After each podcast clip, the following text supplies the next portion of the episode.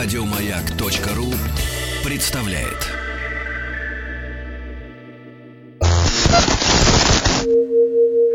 Радио это только радио. Волшебство возвращается. Здравствуйте, уважаемые радиослушатели «Маяка». Меня зовут Рустам Вахидов. И сегодня, в день 120-летия радио, в нашей импровизированной студии человек, имя которого неразрывно связано с историей современного российского радиовещания. Человек, который 25 лет назад, 30 апреля 90 -го года, покончил с монополией советского государства на распространение информации и музыки в радиоэфире. Юрий Викторович Аксюта. Юрий Викторович, здравствуйте. Первая фраза, которая прозвучала 25 лет назад в эфире радиостанции «Европа плюс плюс Москва. Она звучала приблизительно так. В эфире первая советская, я помню, как же она тогда еще, подожди, что тогда было-то у нас? Первая российско-французская радиостанция Европа плюс Москва. Были другие варианты первой фразы? Нет. А, дело в том, что вообще все произошло очень неожиданно, ну, для меня, во всяком случае. Потому что я попал э, на первый эфир совершенно случайно. Есть версия, что вы проходили мимо. Она практически вот э, близка к истине, но я не, приходил, не проходил мимо. Я приехал посмотреть, как работают французы. Значит, мой руководитель тогда, Александр Иванович Ахтырский, который был директором дирекции программ Всесоюзного радио, а это был 90-й год, 25 лет назад, создавалось тогда совместное советско-французское предприятие Европа плюс Москва, оно так полностью... А почему французы? А потому что появился Жорж Полинский. За год до э, выхода в эфир появился здесь, в гостелерадио СССР, с предложением открыть вот радиостанцию такую музыкальную, коммерческую, которая будет вообще э, создана даже совершенно на иных принципах, чем это было у нас раньше. Это же была монополия гостелерадио СССР, куда входило все, вместе все радиостанции, они были объединены и «Маяк», и э, первая программа, и третья программа, Московская городская сеть. Это вот все было в одной организации. Поэтому мы, а мы это дикторский отдел Всесоюзного радио, относился как раз к главной дирекции программ, которой руководил Ахтырский. Вот все, цепочка очень простая. Ну, мне сказали, а я собирался уходить с радио. Мне к тому времени почему-то показалось, ну, видимо, может, по молодости, может, еще что-то, что мне уже все, что я мог получить от радио, я сделал. Я ведь на самом деле и на радио попал случайно. Я попал э, на радио благодаря моему педагогу по сценической речи. И когда я закончил институт в далеком 80-м году, а это был Олимпийский год, поэтому нас всех даже чуть пораньше выпустили, потому что необходимо было очистить Москву, зачистить ее, привести в должный вид перед приездом большого количества иностранцев. Вот. И мы все оказались э, перед выбором, что там прям срочно решалась судьба. И мы всем курсом из ГИТИСа, я заканчивал актерский факультет ГИТИСа, должны были поехать в Брянск работать в каком-то драматическом театре. Но мне повезло, у меня получилось так, что я э, получил свободный диплом. Это позволяло мне самому, э, во-первых, остаться в Москве, а во-вторых, ну, как бы выбирать место работы. Я оказался в какой-то период времени безработным. В 80-м году это практически уголовная статья. Тунеядство и что-то там еще. В, в итоге он мне посоветовал, говорит, давай, да, да, почему тебе как на радио не пойти работать? Я говорю, на радио, зачем? Я хочу театр, я хочу заниматься театром, я хочу играть на сцене, я хочу как Петровичу Любимому, на Таганку показать. Вот, где бы я только не хотел. К Марку Анатольевичу Захарову, э, Ленком. Он говорит, подожди, ты все без работы. И он позвонил Ольге Сергеевне Высоцкой. Это народная артистка СССР. Замечательнейшая совершенно человек, великолепная. Ольга Сергеевна Высоцкая. Интеллигентнейшая женщина. Говорит, ну, мы уже, как бы, конкурс у нас закончился. Ну, пусть он приходит. Я пришел. И, и меня слушали вот в студии а, на Пятницкой. Я пришел туда. Два величайших человека – я безмерно благодарен судьбе и Господу Богу, что мне повезло так столкнуться с этими людьми. Это Юрий Борисович Левитан и Ольга Сергеевна Высоцкая. И, видимо, по молодости лет, может быть, еще по каким-то иным обстоятельствам, я попал как диктор-стажер в бригаду именно к Юрию Борисовичу Левитану. Потом я ушел служить в армию, это уже неинтересно. Я вернулся и вернулся на радио в 82 году. И начал работать в бригаде Юрия Борисовича Левитана, диктором Всесоюзного радио. И вот к тому времени, к которому мы возвращаемся, скажем, 90 иначе, к 90 году, мне уже все это надоело. Ушел из жизни Юрий Борисович Левитан к тому времени. И все уже ну, шло к какому-то вот такому непонятному состоянию 90-х годов. И мне просто, видимо, хотелось уже заняться чем-то другим. И как раз тут-то и подвернулась история с, с станцией Европа плюс Москва. И Александр Иванович Ахтырский сказал, приходи, посмотри, как работают французы. Я и пришел. К шести часам, как положено, ну, я же не знал. Он говорит, ты что так поздно пришел? Тебе же в эфир. Я говорю, в какой эфир? Он говорит, ну как, сегодня же первый день эфира, а надо было выйти на раньше, именно вот 30 апреля, потому что на следующий день выходили конкуренты Жоржа. Радио Ностальжи. Радио Ностальжи Москва, да. Вот это было, в этом была интрига. Но я тогда всего этого не знал. Я пришел, и первым словом говорит, в эфире Европа плюс Москва. Первая там российская, э, французская радиостанция. Собрание слов. Юрий Викторович, вы сели в эфир еще диктором да. гостелерадио, а Абсолютно. а закончили эфир диджеем радиостанции Европа Плюс. В чем разница? Вот такая метаморфоза. В чем разница? Разница была в том, что я, во-первых, чудовищно волновался. Но у меня был достаточно большой стаж работы, 8 лет у микрофона. Я не боялся ничего. Я не боялся, во всяком случае, микрофона и студии. Здесь я очень боялся, потому что технологически эта работа, вот вам, современным родичкам, будет очень понятна. Технологически эта работа выглядела очень смешно. Студия и аппаратные были отделены друг от друга, естественно, звуконепроницаемым стеклом. В студии, где сидел диктор или ведущий, или комментатор, ничего, кроме стола зеленого сукна, лампочек и кнопки, микрофон вкл и микрофон выкл, больше ничего не было. Вот. И как мы работали? А, французы привезли уже смикшированные это называлось тогда бобины. Это ленточный магнитофон записанной музыки. А у тебя был листочек. Какие произведения, и, собственно говоря, и каких исполнителей звучат. И вот так с этого начиналось все с Джона Леннона, Imagine. И вот э, совершенно все было непонятно. Единственное, что было э, легким, так это то, что э, нас сразу же учили – как можно меньше болтовни в эфире. Потому что на музыкальной радиостанции самый основной раздражитель – это человеческая речь. В зависимости от того, чем она еще и наполнена. Если эта человеческая речь несет в себе полнейшую глупость ахинею, то это совсем как бы э, прощай рейтинг, и человек уходит на другую радиостанцию. Но пока там некуда было уходить, потому что были мы одни в эфире. Поэтому можно было себе позволить, как бы, наверное, все. Почему, в том числе. Почему формат Европы Плюс в конце концов выстрелил и остается востребованным до сих пор. А радиостанция Ностальжи, которую создавали ваши коллеги по цеху, сотрудники Гостелерадио, сегодня нет в эфире. Ну, мне это кажется, наверное, это на самом деле абсолютно точно зависит от тех людей, которые, а, руководят и Б исполняют, то есть работают на радиостанции. Вот, потому что э, Европа Плюс, конечно, это дело рук Жоржа Полински. Он сделал то, что он сделал, да, э, радиостанцию, которая на сегодняшний день является там, одним из лидеров современного э, российского радио. Мы не у американцев учились, вот тоже там Вася Стрельников и там радио 7 на семи холмах, а, ну и радио Максимум, они уже там форматировались американцами, да, но тем не менее ни тем, ни другим не удалось на, на, на нас никак перебить организованных французами. Хотя французы, в свою очередь, естественно, учились у американцев. Вот такая забавная бабка за детку, детка за репку, там репка. Когда пуповина была перерезана, как собиралась команда? А, есть легенда о том, что там полтысячи человек было а, отслушано было немножко по-другому. Мы сразу же набирали людей, которые будут работать, естественно, русских. Потому что сюда приезжали только консультанты. Но это один-два человека. И то не они не всегда. То есть цепочка была очень простая. Там Жорж э, приглашал сюда консультантов, они занимались, допустим, работали со мной, и там еще с э, парой ребят. А мы уже обучали э, русский состав. Вот этот первый состав диджеев, который был набран, где как раз была Ксения Стриж, где была Таня Годунова, Жени Шаден, э, где была Таня Березка. Вот эти вот первые, совершенно первый набор. И многие ребята, которых я уже имена, которых я забыл.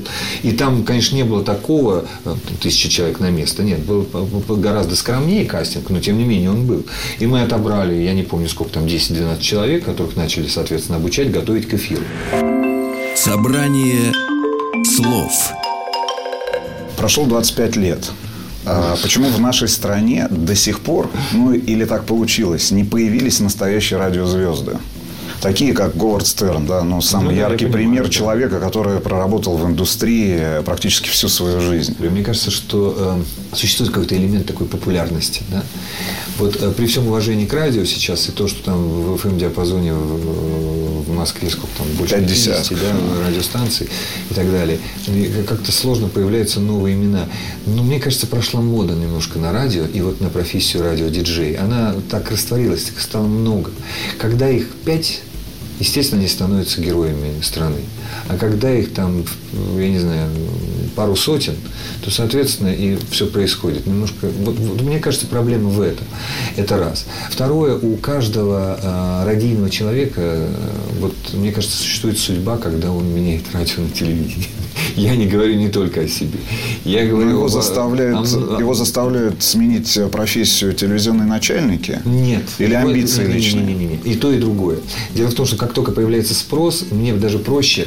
а, и, и мы когда начинали, и когда я первый раз выехал за границу, вот как раз по приглашению Жоржа на стажировку в Париж на радиостанцию Европа-2, и я увидел на улице Франсуа Премьер, где находился офис э, Европы-2, за, это прямо за Елисейскими полями, очередь, 92 год, очередь на шоу на радио. Очередь, вы знаете, как вот выстраивается очередь, вот эта, она не массовка, это люди, которые приходили туда по пригласительным билетам. Этих пригласительных билетов было не достать. Шоу на шоу к э, диджею, которого, который назывался «Пират Артюр». И у него было дико популярное шоу, это, по- по-моему, оно было, дневное, я не помню, сколько времени оно шло, я тоже на нем присутствовал, я совершенно не знал языка, вот, но тем не менее можно было понять как бы энергетику и все того, что происходит. В ради- радийная студия, вот то, что сейчас мы можем наблюдать, например, каждый день у нас на каналах, это не политическое шоу, повторю, а такое развлекательное, то, что, то чем занимался Говард Стерн и так далее. Вот, и что происходит с ним? То же самое, что со многими. Сейчас он ведущий, э, ну как, я не знаю, там, такой аналог, такой Андрей Малахов э, э, телекомпании ТФАН, соответственно, французской. Он э, занимает собой самое рейтинговое время, самый прайм-тайм уикенды. Это пятница вечер, и у него шоу, и суббота вечер у него шоу. То есть, вот, э, понимаете, это, э, ну, судьба очень талантливых людей. Ну, у него прекрасная внешность. Ну, мужчина немножко проще, чем женщине, да, поэтому э, такой харизматичный. Это я не скажу, что там просто красавец какой-то. Но вот он также сме... и, и таких примеров, я думаю, просто там, я не знаю, сотни и тысячи по всему Вы миру. сегодня слушаете радио? В машине, к- конечно. Хотя у меня Это музыкальная телевизор, да. радиостанция? Ну, я, я, я скажу так. У меня так получилось, что я э, от- вообще отпустил как бы выбор радиостанции и на, на волю водителей. Вот что они хотят, вот то у них и работает. Вот я сажусь в машину, у них работает там, ну, я не знаю, неважно, что там, русское радио, например, да, или там серебряный дождь. Вот они слушают по какой-то причине. А я спрашиваю, Юрий, а, Юрий оставите? Я говорю, ставите, вставляйте. Потом я наблюдаю за, потому что у меня один водитель, он со мной тоже 12 лет. И он уже как-то привык, как таксист такой, знаете, сам, что хочет, то и нажимает. Я, мне просто интересно наблюдать, а вот что он слушает и с чего он переключается. Так для себя, профессионально. И вот эти тенденции, которые, ну, я с годами уже выучил наизусть и знаю, вот, что там интересно, что неинтересно, откуда человек может уходить, э, где он, ну, как теперь-то это применяется к телевидению, а так можно про- проанализировать, с чего, например, люди переключаются на радио, вот что конкретно им не нравится. Это очень забавная история. Так вот, конечно же, я в машине слушаю то радио, которое слушает водитель. Или когда там, я говорю в- там, кому-нибудь из выходит, это невозможно больше, пожалуйста, переключите что-нибудь. Все. Но это тогда уже э, включается просто... ну, Например, мне не нравится музыка, да? Как правило, русская. Несмотря на то, что я в основном там, работаю с русской музыкой э, на основном месте работы, то есть на Первом канале. Мне просто не нравится. Продолжим нашу беседу с Юрием Аксютой буквально через несколько минут после небольшой паузы.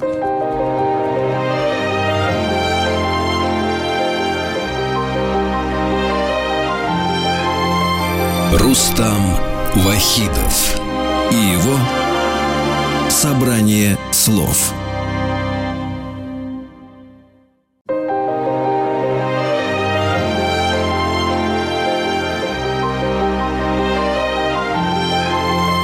Рустам Вахидов и его собрание слов.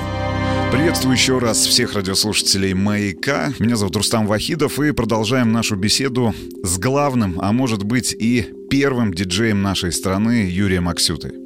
Почему э, в 90-е вы не обратили внимания именно на русскую музыку? Почему не, не появилось вот этого желания открыть русскоязычную радиостанцию с русским плейлистом? Вы не видели перспектив? Нет, я как раз это у меня э, мысль родилась. Одного, может быть, не, ну, не, не первого. Реализовать ее смогли там Кожевников, э, Богданов, Архипов там, и кто еще был в команде. Вот. Родилась идея мгновенно сразу же с точки зрения коммерческого успеха. Это сто процентов. Но Понимаете, если вернуться в 90-е, это, значит, у каждого человека это свой опыт 90-х, кто их пережил, да?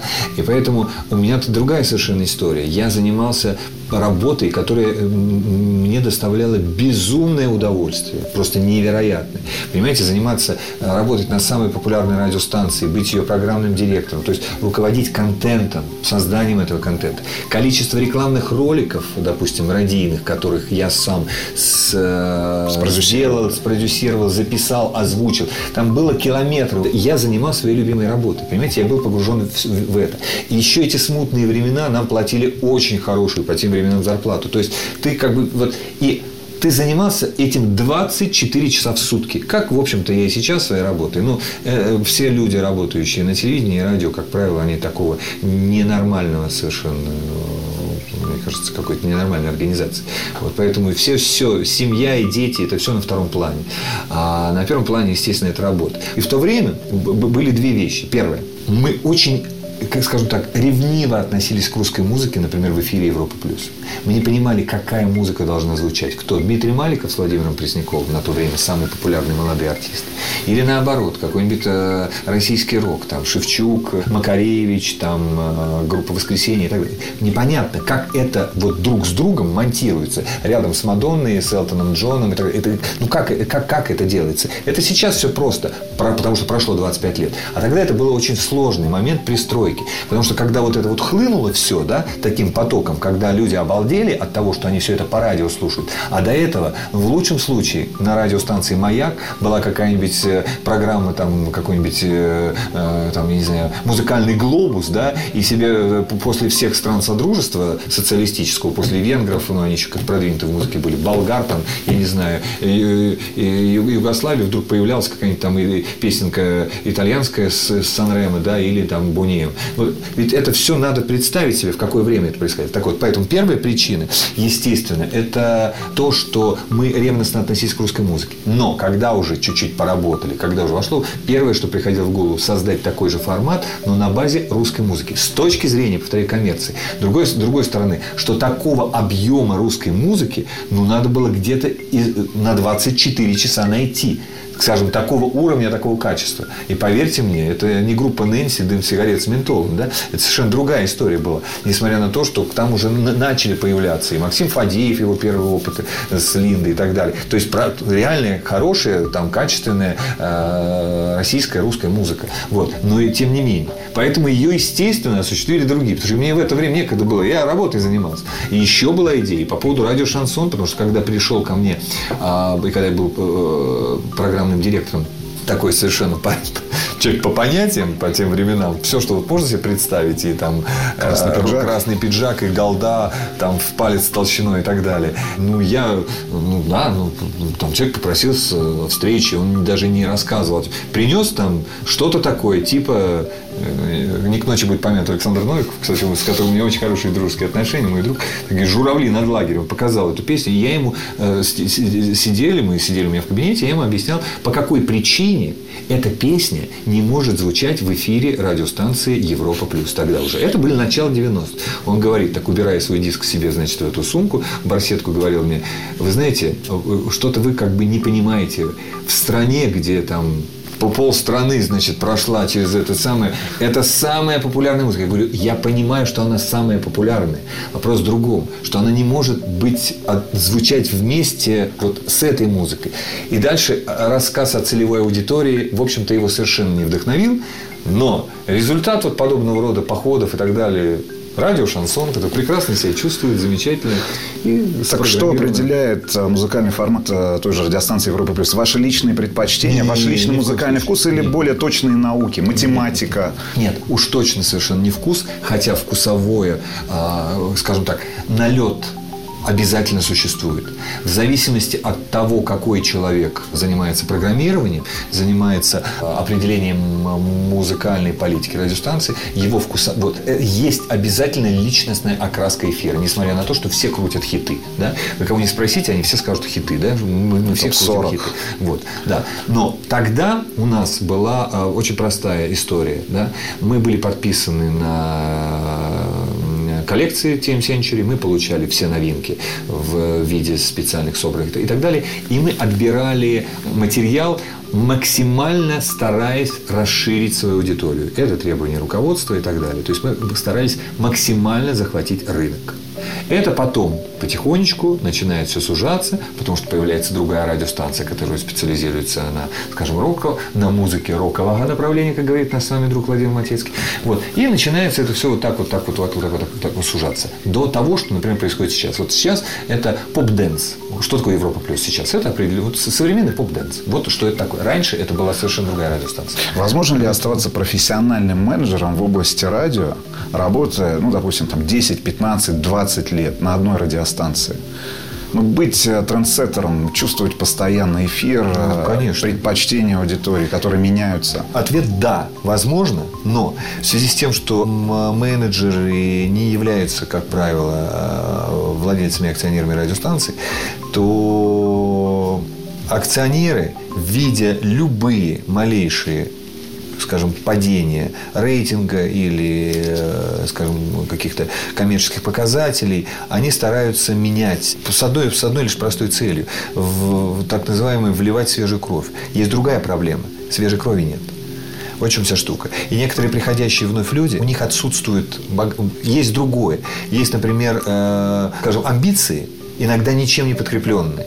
Просто люди, выросшие в другой стране, в, другом, в другое время и в других условиях, они, может быть, например, там, молодежь там, более самонадеянная, чем я. Я в их возрасте, может быть, таким не был, больше сомневался в том, что я делаю. Значит, это заставляло меня, по крайней мере, э, если я в чем-то сомневаюсь, каким-то образом находить подтверждение своим мыслям, идеям и тем, что я делаю. Это значит какое-то образование и самообразование. У людей, наделенных амбициями, приходит продюсер, он говорит, да нет, я все знаю, как я, я знаю, как это делать. И в итоге не получается ничего. То есть развалить то, что создано было до тебя, гораздо проще, чем создать что-то новое. Тем более на, э, скажем, руинах того, что развалено. Напомню, что вы слушаете специальный выпуск проекта «Собрание слов», который посвящен 120-летию радио. И в нашей студии Юрий Викторович Аксюта. Мы вернемся к нашему разговору буквально через несколько минут.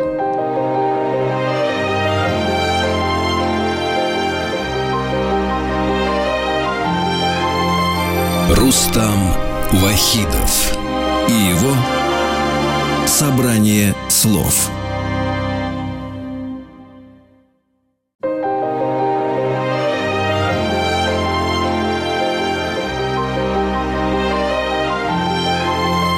Рустам Вахидов и его «Собрание слов». Еще раз приветствую всех наших слушателей радиостанции «Мая», которые в этот день, 7 мая, оказались у своих радиоприемников. И мы продолжаем беседу с человеком, который для нас лично характеризует целую эпоху радиовещания с 1990 года, Юрием Аксюты. Для вас э, какое медиа, какой медиаформат является более честным э, для аудитории? Телевидение или радио? А, честнее для аудитории человек, который находится по ту сторону либо голубого экрана, либо динамика радиоприемника. Только человек. Все остальное не является. Понимаете, какая штука? Это способ доставки, это транспорт информации, музыки, там, ну, каких-то мыслей, идей и так далее.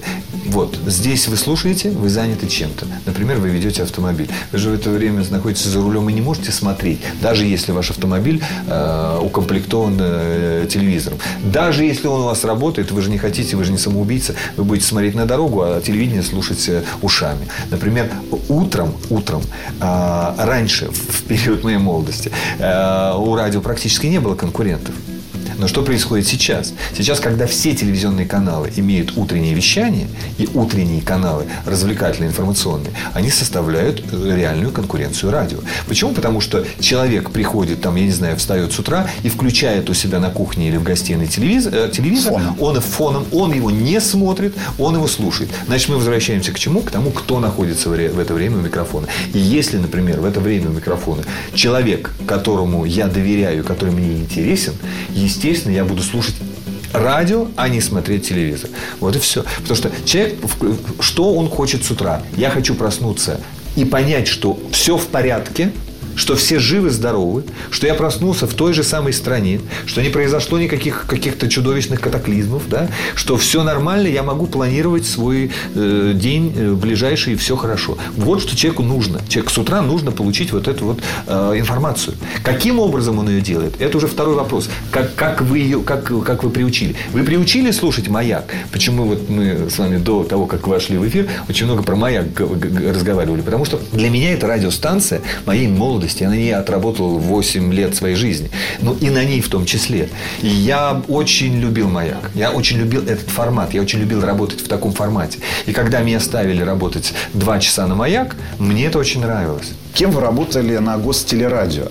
на маяке. А, потому что есть, есть следующая версия вашего присутствия в структуре гостелерадио. Этот человек работал на главной музыкальной радиостанции страны, э, на радиостанции «Юность». И занимался музыкой, музыкальным форматом этой радиостанции. Ну, не совсем так. Смотрите. Дело в том, что э, в то время, когда я работал, это 80-е годы, с 82 по 90 год, на, я повторяю, там тогда было все структурировано. У нас были смены такие. Моя основная работа была в дикторском работе, в дирекции программ. Но я параллельно с этим, значит, э, на радиостанции «Юность» и в детской редакции Всесоюзного радио работал еще и как режиссер. То есть, я работал за пультом. Я делал какие-то программы, например, там «Ровесники» была такая программа. Э, на радиостанции «Юность» уже не помню, какие программы я вел. Дело в том, что меня приглашали туда как ведущего каких-то программ. Причем, как правило, это в основном были музыкальные программы, потому что мое увлечение всегда была музыка. И в основном вот это, э, или, или вот такие вот подростковые, как, например, там, программы «Ровесник» и так далее. Плюс я еще работал как актер. Я какие-то озвучивал, я читал какие-то... Вы знаете, я в своей жизни чего только не озвучивал. Я даже озвучивал медицинские фильмы. Вот. Я читал книги для слепых. Это когда вы, ты сидишь в студии и часами, понимаете, часами читаешь книги, которые потом слушают невидящие люди. Вы не представляете, это вот ты уже погружаешься в какой-то свой мир. Ну что, знаете, что такое книгу прочитать? Начитать книгу. Это, это невероятные какие-то вещи. Так вот, моя, чтобы уж э, конкретизировать, моя работа – диктор, артист, режиссер. Вот те, эти три ипостаси, в которых я себя на радио проявил. К тому времени, когда я собрался из него потихонечку уходить куда-то. Может быть, в какой-то бизнес, может быть, это какой-то театр, может быть, это кино и так далее. Но это был период, когда начиналось все вот происходили. Ваши музыкальные предпочтения? Группа, исполнитель, mm. жанр? Под настроение. Значит, что, да, у меня, я теперь, да, помимо того, что у меня большущая коллекция, соответственно, э, цифровых носителей в виде э, CD, вот, я последние пару лет увлекся, вернулся опять к винилу, тут, тут пачки стоят, там и так далее. Естественно, я на виниле покупаю пластинки ну, попытаюсь, либо аутентичные, да, либо а, а, отремастеренные, там, но того периода. А тот период – это, естественно, рок такой классический, хороший рок, там, начиная от, естественно, основоположников там, группы Битлз и заканчивая бесконечно. То есть современная музыка, ну, например, Мадонна, последний альбом, выпущенный на виниле, меня мало интересует, да, потому что э, для этого есть другой носитель, потому что это электронная музыка, она создана посредством других вещей. А вот то, что ты можешь послушать, там, как вот моя одна из любимых групп, там, скажем, группа Queen, да, вот ее, когда ты слушаешь на виниле, это, ну, это, ну, это совершенно другая, другая история. Вот я люблю по настроению, я люблю популярную музыку. Я, например, не совершенно спокойно отношусь к джазу. Да простит меня мой друг Сережа Жилин, я, ну, я не, ну, никак не фанатею от джаза. Ну, никак, Игорь Бутман. Совершенно. Я могу прийти на концерт, я могу посидеть, поаплодировать, но сказать, что я получу э, удовольствие, э, не получу. Собрание слов Ваши кумиры, если мы говорим э, про вас как о человеке радио. В вашей прошлой жизни, если вы сегодня слушаете радио, то кто из радиоведущих э, близок вам по духу? Ой, я, понимаете, какая штука, нельзя это делать, я скажу. Это категорически нельзя делать. Это не, это не ваша радиостанция, другая радиостанция. Но поскольку у меня очень много друзей, знакомых. Значит, я э, вот слушаю одну радиостанцию. И там есть человек, который меня дико раздражает. Значит, он музыкальный ведущий. Что меня раздражает? Я даже не утерпел, я позвонил своему товарищу, который, собственно говоря, там руководит.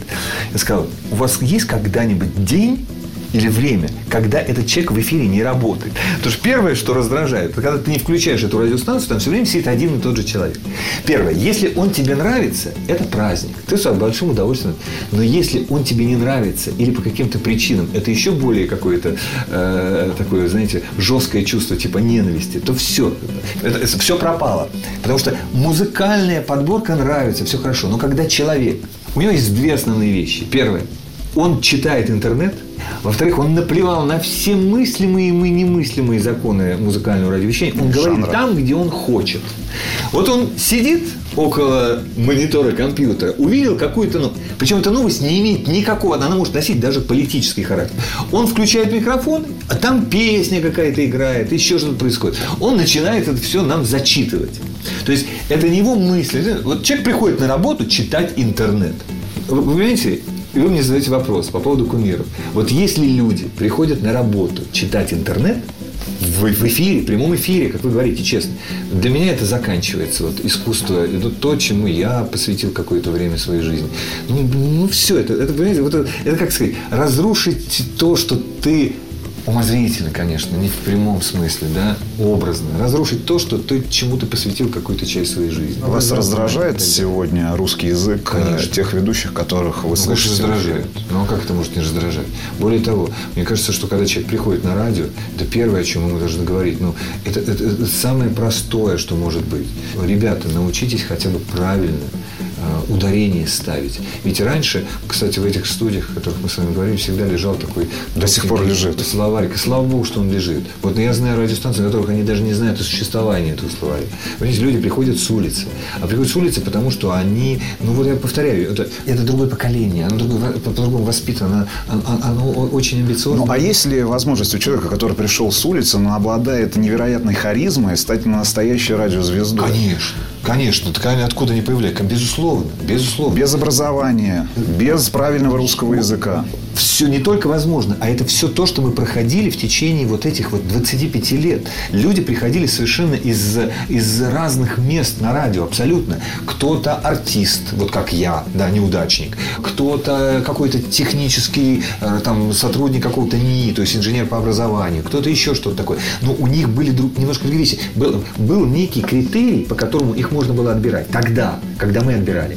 Это их любовь, знание музыки. Они могли быть и не должны были быть профессиональными музыкантами. Кстати, знаете, существует понятие, оно рождено в Европе, да, и, может быть, там на американском континенте, не у нас, что хороший музыкальный редактор – это тот музыкальный редактор, который сам не является музыкантом. Понимаете? Это значит, у него отсутствует первая вкусовщина, понятие вкусовщины музыка. Потому что человек, закончивший консерваторию, да, он просто пренебрежительно может относиться к тому, что играют э, его товарищи по профессии. Понимаете? А еще закончивший там э, по, по классу композиции, композитор это вообще страшная история, понимаете? Потому что он, он, у него в голове там роется миллион каких-то несозданных музыкальных произведений, там, начиная от простой мелодии и заканчивая какой-то э, музыкальным произведением серьезной формы. Вот это страшно страшные люди, потому что они не понимают, что они, поэтому они не могут быть музыкальными редакторами, они не чувствуют аудиторию, они не чувствуют, что аудитории нравится. И когда мы искали людей, мы их как раз подбирали по тому моменту. Во-первых, чтобы они разбирают... Кстати, вот всевозможного рода меломаны, коим, кстати, и я и себя причисляю. То, что в, в, в, в пору своей молодости я так же, как огромное количество моих э, сверстников в то время, э, занимался тем, что коллекционировал виниловые диски. Вы играете на каком-нибудь инструменте? Ну, да, я немножко... Я владею немножко гитарой, фортепиано и так далее, но без, э, естественно, музыкального образования. образования, потому что это театральный вуз, понимаете, там этого нельзя было не делать Яндекс. Когда ты приходила, я еще пришел, а, поступ, приехал поступать после театральной студии. Так вот, всему этому я обучился там. А еще то время, в которое я рос, это подъезды, гитары, сначала семиструнные, настроенные на семь, соответственно, а определенный лад, потом уже шестиструнные пошли и так далее. И мне мама купила первую гитару там, ну, в возрасте, я думаю, что где-то э, там 12 лет, ну, так вот, за 7 рублей. Вот, э, поэтому... Э, ну, Но это эволюция радиовещания или это да, закат. Нет. Уверен, что не закат. Это также, знаете, как, э, как хорошая цитата из фильма «Москва слезам не верит». Этот э, замечательный оператор говорит, подождите, мы доживем, поговорим с вами через 10 лет, когда, значит, ничего не будет, будет только телевидение. Ни, никуда не денется и радио в том числе, понимаете, в чем дело? И интернет радио не убьет. Так же, как интернет не убьет телевидение. Продолжим нашу беседу с Юрием Максютой, человеком, который э, в апреле 1990 года буквально за несколько несколько минут превратился из диктора гостелерадио в диджея первой негосударственной радиостанции нашей страны буквально через несколько минут.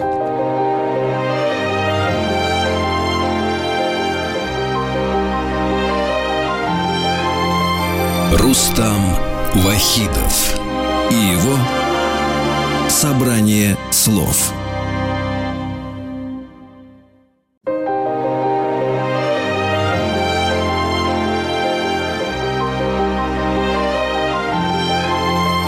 Рустам Вахидов и его собрание слов. В студии «Маяка» Рустам Вахидов. Рядом со мной Юрий Аксюта. Мы продолжаем нашу беседу в рамках проекта «Собрание слов». Сегодня в день 120-летия радио. А, Кошмар. И что... Да, 120 лет. Седьмое число. А, как вы относитесь к тому, что радио пытается осваивать новые каналы коммуникации с аудиторией? Видеотрансляция. Это убивает радио, добавляет аудитории. Это хорошо или плохо? Плохо. Дело в том, что когда-то да, это было забавно. Дело в том, что в а, те же самые 90-е годы, о которых мы с вами много сегодня говорили, но ну, просто для меня это как раз тот самый активный период работы на радио. А, были такие эксперименты, я их сам видел, а, особенно э, там, в европейских странах, когда, например, там после полуночи не, нечего показывать, да, ну, да и аудитории совсем там э, немного, устанавливались камеры на радиостанции и с двух-трех камер переключая, методом там, я даже, по-моему, программы, даже, даже не, не, не режиссер это делал, просто методом такого Якутыка. И вот шла трансляция из э, студии какой-нибудь радиостанции. То есть одновременно ты это можешь слушать, можешь настроить это, смотреть, видеть, что в это время происходит и так далее. Вот такое реалити-шоу. Но это мода в то время была на вот все, все, все эти вещи. Сейчас этого нет, в итоге получается так. Устраивается веб-камера, и ты, собственно говоря, диджей, за диджеем можешь наблюдать. Зачем разрушать этот жанр? Понимаете, никому же в голову не приходит там читать либретто во время балета, да, на весь зрительный зал. Ну, же, ну, ну это ну, жанр такой. Ну, прочти ты его перед началом и садишься спокойно, наслаждаешься этим. Вот, понимаете, вот это это не синтез э, э, жанров. Это, мне кажется, ненужные совершенно добавления. И не потому, что, повторяю еще раз, я консерватор. В определенной степени только. А потому, что это, это, это совершенно не надо. Мне за этим совершенно не нужно наблюдать. Понимаете, когда, была, когда был трюк с Жени Шаден, мы на этом заработали невероятную э, рекламу. Не, не, дело не в деньгах. Я имею в виду пиар своей собственной радиостанции. Сумасшедшие таксисты съезжали сюда, КСК КА-3 в толпами встретить, когда он, она, она оно выйдет. говорила, ну, я сейчас закончу эфир, может быть, кто-нибудь довезет меня домой. Вы понимаете, какая штука? И вот они стояли, этой вереницей, эти таксисты, потому что они ездили, слушали. Ну, а если бы они видели все это по телевизору? Ну, например, там, или в интернете. Кому что это? для вас сегодня радио? Для меня радио, знаете, как это, это э, то, чем я очень много занимался в своей жизни. Это одна из частей моей, моей жизни. Я отношусь с безумным уважением и любовью как самому радио, так и к людям, которые на нем работают и преданные э, радио, вот, например, всю свою жизнь. В вас сегодня больше уже телевизионного человека или человека, который начинал свой путь в радиоэфире, гостелерадио? Ну, наверное, уже телевизионного, честно говоря. Потому что я уже немножко по-другому э, мыслю. Спасибо огромное. С вами был Рустам Вахидов, э, человек, который сегодня является настоящей радиолегендой, Юрий Аксюта, спасибо вам огромное. С Днем Радио. Спасибо вам и вас также. С Днем Радио. Радио. Это только радио. Волшебство возвращается. Еще больше подкастов на радиомаяк.ру.